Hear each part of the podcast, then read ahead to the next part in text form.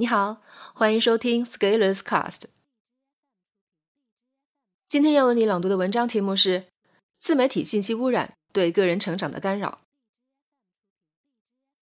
如果要对比2018年和2013年的中文互联网生态，我的回答是：内容更繁荣了，但是污染也更多了。最初，很多人只是在网络上单纯的写写文章，没有太多的经济利益，算是比较认真。移动支付兴起以后，人们发现通过网络售卖产品可以获得丰厚的收益，于是移动电商成为浪潮。电商至少还需要涉及物流等实体的流通。到知识付费的兴起，人们发现只要把一些内容冠以知识的名义，就能卖出价钱，连物流都不要了。于是整个内容创作行业就沸腾了。当内容创业被当成一门生意来做的时候，这就变成了一场通过内容抢夺注意力的战争。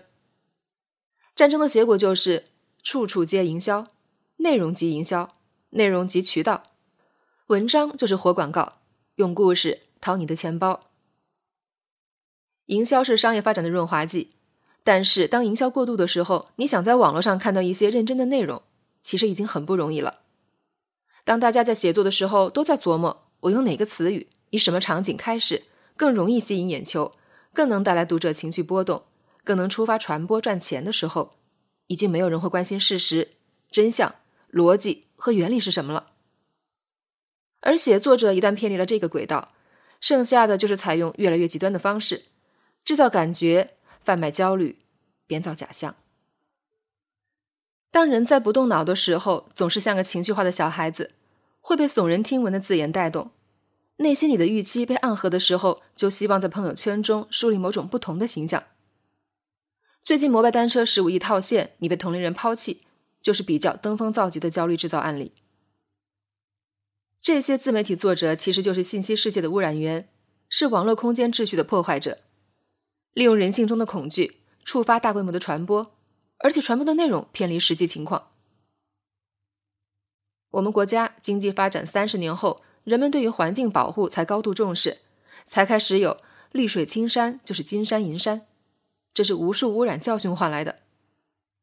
在网络空间也是一样的，百花齐放的自媒体带来了市场的繁荣与一批人的崛起，但是内容生产者如果不注意网络空间的环境保护，必然会让所有网络空间的参与者以及从业者付出昂贵的代价。天天在网络上制造焦虑。换着法子扭曲事实，强行励志，让网络空间的内容变得越来越不可信任。以我自己为例，我在二零一四年左右还是会关注一下行业内一些公众号的文章，但是到二零一八年，我基本上已经不会打开几个公众号了。这背后的原因其实是信任危机。是的，我就是不相信你了，你没有什么值得我的信任了。自媒体们总是喜欢在文字上制造成功者的形象，利用一些永恒的话题来炮制文章。例如，你还在体制内等死，辞职的人已经财富自由。你怎么还在加班？隔壁张三五套房。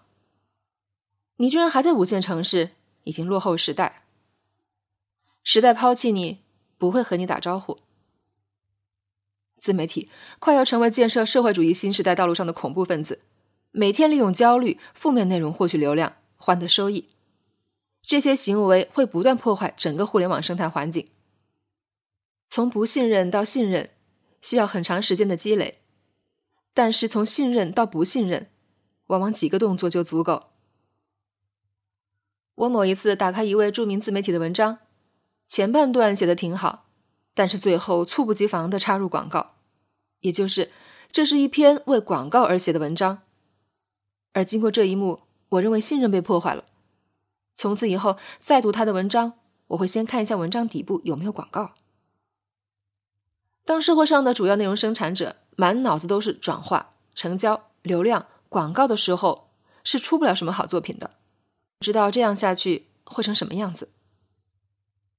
可怜的还是把这些文字当成圭臬的学习者和读者，企图通过这些 IP 或者人设的文字学到一些知识，但是最后却发现脑子里被灌了一堆商业广告，还美其名曰这是我们培养的超级用户，经济的发展在于增长，个人的成长在于进步。成为谁的粉丝无法让你进步，让你进步的是更贴近真相，投入更多的行动，而不是读完一篇文章后马上得到的感觉。感觉往往转瞬即逝，没有真实支撑的时候，感觉更多的就是对外界刺激的响应。现在有太多的内容创作者在研究如何更好的刺激你，让你更容易掏腰包。但是，并没有多少人会关心你真正需要知道什么，做到什么，才能获得更长足的进步。而且更可笑的是，当这些人因为制造污染赚到了很多钱的时候，又会成为众人羡慕的榜样。就像村里的造纸厂，把全村所有的土地和地下水都污染了，让村里的人都得了病。但是厂长因为今年成为全县最赚钱的企业，被媒体报道，甚至拿了个贡献奖。于是村民一方面要去看病，一方面又羡慕厂长的多金。制造信息污染的人，即使有再多的成功，都不能掩盖自己是一名环境刽子手的事实。但是相信时代的进步。会有人开始意识到信息污染的严重性。当然，这需要一代甚至两代人长满杂草的大脑付出代价。不过，你就不要指望一下子能抗干扰了，因为受到刺激，于是想立即解决问题，是属于心智被污染后的并发症。珍惜自己的时间和注意力，保护自己的心智领地。你什么都可以不相信，包括我的文字。但是你一定要相信你的行动，唯有行动才是信息污染里的清流。本文发表于二零一八年四月九日，公众号持续力。如果你喜欢这篇文章，可以搜索关注我们的公众号，也可以添加作者微信 a scalers 一起交流。咱们明天见。